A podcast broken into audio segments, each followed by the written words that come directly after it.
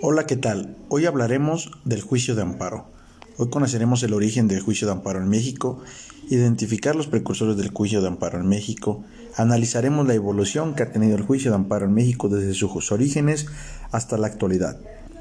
Identificaremos la normatividad que han regulado el juicio de amparo desde su origen hasta la actualidad. Como bien sabemos, el juicio de amparo en México hoy llega a tener más de 160 años, por lo cual ha sido el juicio un proceso constitucional del ordenamiento jurídico mexicano, que tiene por objeto específico hacer real, eficaz y práctica las garantías individuales establecidas en la Constitución, buscando proteger los actos de todas las autoridades cuando se violen las garantías. Para conocer el juicio de amparo y su origen, tenemos que basarnos a la Constitución, llegar a la Constitución de 1836, pues antes ninguna había dispuesto de algún medio de defensa. Era una constitución centralista. Fue entonces en el estado de Yucatán, mientras se encontraba separado y con una influencia de ideología federalista en 1840, fue, empezó a otorgarse y empezó a practicarse lo que vendría siendo el juicio de amparo. En la Constitución de 1841, la incorporación de un catálogo de derechos humanos y la instrucción de amparo como un medio de protección de tales derechos. El artículo 53 del proyecto constitucional recogió el pensamiento de, de Rejón al establecer que le correspondía a la Suprema Corte de Justicia de ese tiempo del Estado de Yucatán amparar el goce de sus derechos a toda persona que pidiera su protección en contra de las normas emanadas de la legislatura, así como de los actos del Ejecutivo que sean contrarios a la Constitución, limitándose en ambos casos a reparar el agravio producido. Rejón pensó que el amparo tendría dos vertientes. Una de estas sería un juicio ante los tribunales de primera instancia, con objeto de proteger las garantías individuales, ya que en ese tiempo pues el, Estado tenía la tutela total de, de establecer la ley, por lo cual muchas veces era castigada o tal vez manipulada de cierta forma en que no había un medio de defensa en el que, en el que tú te pudieras defender. Entonces, la segunda de ahí sería un juicio planteado de forma directa ante la Suprema Corte del Estado contra las leyes del Congreso o actos de poder del Ejecutivo que volvieran el orden constitucional. Entonces ellos lo planeaban que el amparo era un juicio propio y no un recurso subsidiario como muchas veces se le ha dicho o se le sigue diciendo pensando que es un recurso y lo que ellos desde entonces proponían eh, Emilio Rabasa era que el amparo era un juicio propio que le dio la característica que hasta la fecha tiene de ahí, el juicio de amparo fue instaurado en el Acta de Reformas de 1847. Como se señaló, desde los debates de los constituyentes en 1842, Mariano Otero elaboró un voto particular en el que proponía un modelo de Estado libre, federal y garantista. Sin embargo, su pensamiento pues, no fue plasmado en, en, en corto, sino que tardó más, todavía tuvo tuvo un proceso en el cual los pensamientos pudieron llegar pues, hasta estar en las actas de reforma. En la Constitución de 1857 fue la primera en reconocer al amparo como medio de protección de los derechos del hombre.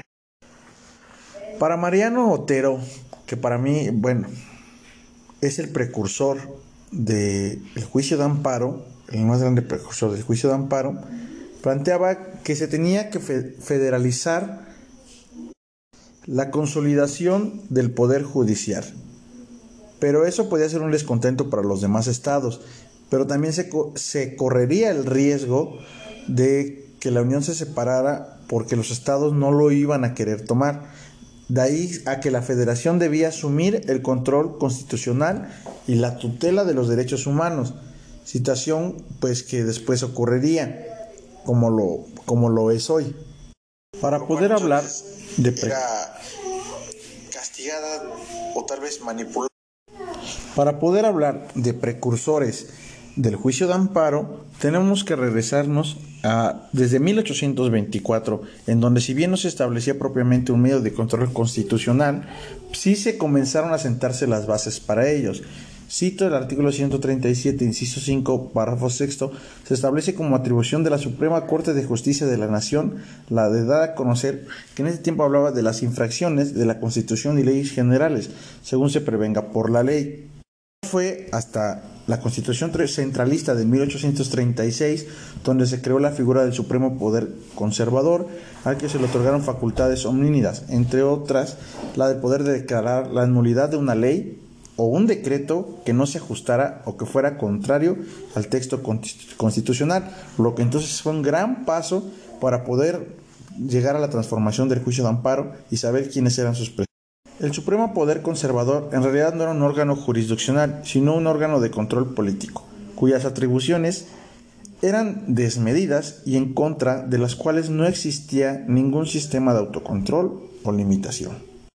Un rasgo importante que podríamos decir de dicho órgano fue que de sus resoluciones tenían efectos mm, pues generales. Sin embargo, eh, su efectividad siempre estuvo en, eh, llamada en tela de juicio por parte de los juristas de la época. Eh, le era siempre muy criticada. ¿Por qué? Porque al considerar que dicha atribución debía ser conferida al Poder Judicial, pues no resultaba viable que el propio órgano fuera juez y parte, además de tener la facultad para determinar si procedía o no hacer una declaratoria de la naturaleza. Por eso era que decían que era em, muy, muy centralista. En el mismo texto del que baso ahorita pues, lo aprendido de los precursores, eh, habla del doctor Héctor Fixamudio, el que él, en su opinión, decía que la creación de la figura de juicio de amparo tenía tres grandes influencias. Eh, la primera que, era, que proviene del derecho público de Estados Unidos. Pues había una gran tendencia en, en toda Latinoamérica, en sus primeros años después de su independencia de España, pues era los principios esenciales de la revisión judicial de la constitucionalidad de las leyes. Pues hablaba también de la influencia de la clásica institución angloamericana del habeas corpus, que se incorporó al juicio de amparo, pero sin el nombre tradicional en el cual pues se conocía en los demás países. Otra decía él que era la influencia española, que aunque fue menos evidente, pues era inevitable, ya que con tres siglos de dominación cultural y política de la Nueva España, pues, pues hasta el mismo nombre proviene de antecedentes castellanos y aragoneses. Y por último, sin dejar atrás, él también hablaba del influjo del derecho francés en primer término, por conducto de las declaraciones de los derechos del hombre, calificados en nuestras constituciones como garantías individuales. Para 1841, en la Constitución de Yucatán se estableció juicio de amparo, cuya autoría se atribuye a don Manuel Crescencio Rejón, junto con Mariano Otero, de quien ya habíamos hablado. Son considerados los precursores del juicio para 1842 presentaron dos proyectos de constitución, uno formulado por la mayoría de los legisladores y otro por, por Mariano Otero, Espinosa de los Monteros y Muñoz Ledo, en el que proponían que la Suprema Corte conociera de los reclamos pues, que venían de la gente y que promovieran los particulares contra, o sea, que promovían ellos contra actos de los poderes ejecutivos y legislativos de los estados que conculcaran las garantías individuales. Y pues aunque la propuesta no tuvo éxito, pues la situación jurídica y política que se vivía en el país no permitía consensos, de tal suerte que las propuestas de ambos grupos se quedaron pues solamente en, las hojas, ¿no? Llamaban el tintero. Lo mismo sucedió con la Constitución de 1843. No fue sino hasta 1847, con el acta de reformas de la Constitución, cuando nuevamente se retomó eh, la Constitución de 1824 con el voto particular de Mariano Otero, en el que se estableció en definitiva la creación del juicio de amparo. Al efecto, resulta conveniente tener presente el contenido del artículo 25 de la referida acta en la que textualmente se estableció, ahí cito otra vez el texto en el, que base esta, esta tarea, Artículo 25. Los tribunales de la Federación ampararán a cualquier habitante de la República en el ejercicio y conservación de los derechos que le concedan esta Constitución y las leyes constitucionales, contra todo ataque de los poderes legislativos y ejecutivos, ya de la Federación, ya de los Estados, limitándose dichos tribunales a impartir su protección en el caso particular sobre que verse el proceso, sin hacer ninguna declaración y bueno, lo que sí. Es por eso que para Mariano Otero es la figura que prevalece hasta nuestros días, ¿no? El juicio de amparo. O sea, y que cuya conservación y evolución ha contribuido al, equilibrio de los poderes, ya llamemos federales, llamemos locales, así como el, el respecto de todos aquellos actos de quienes consideran como autoridades para efectos del juicio de amparo. Mediante su evolución y su normatividad, pues el día de hoy también es regido por el artículo 103 y 107 de la Constitución, en el que establece que procede en contra de sentencias definitivas o laudos y resoluciones que pongan fin a un juicio.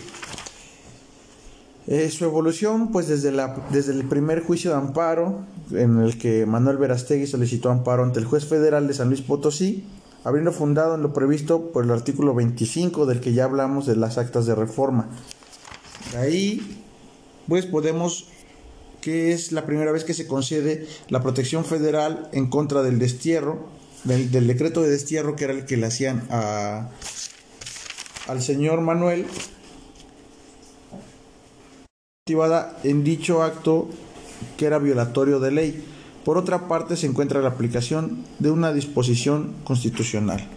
Eh, salen en 1945 los tribunales colegiados de circuito de la Suprema Corte de Justicia. Bueno, desde ahí empieza entonces su precursor, eh, su origen, ya es en 1951 cuando comienzan a funcionar. Eh, viene de ahí la ley de amparo y ley, y ley orgánica del Poder Judicial de la Federación.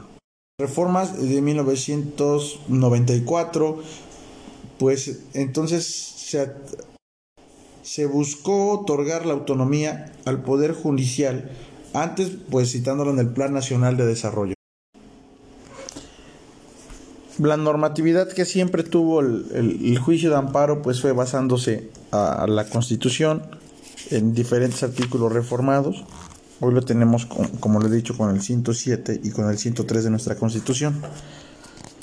Por lo cual bueno, con esa tarea comprendo y sigo entendiendo pues que la historia del juicio de amparo no solo también la podemos dejar con lo que aprendimos en, México, ¿no? Con los precursores en México, sino de toda la ideología que viene desde Europa y que viene desde Estados Unidos, para que nosotros pudiéramos seguir evolucionando y se pudiera seguir adaptando base a las, a las peticiones que tienen los particulares ante el Estado. Por eso que pues son miles y miles de juicios de amparo que se llevan cada año en el cual pues se interpone este, este dicho juicio. Me paso de los 12 minutos que nos dio profesor para terminar. Eh, fue un problema grabar porque una aplicación no salía, lo grabé como tres veces en diferentes para poderlo subir y ya este espero que sea el último para poderlo enviar. Que tenga excelente tarde, siempre será un gusto tomar clase con usted. Maestro Osorio, hace un semestre tomé, pero por otros, este, otras cuestiones ya no seguí, tuve que dar de baja la materia por el tema del trabajo.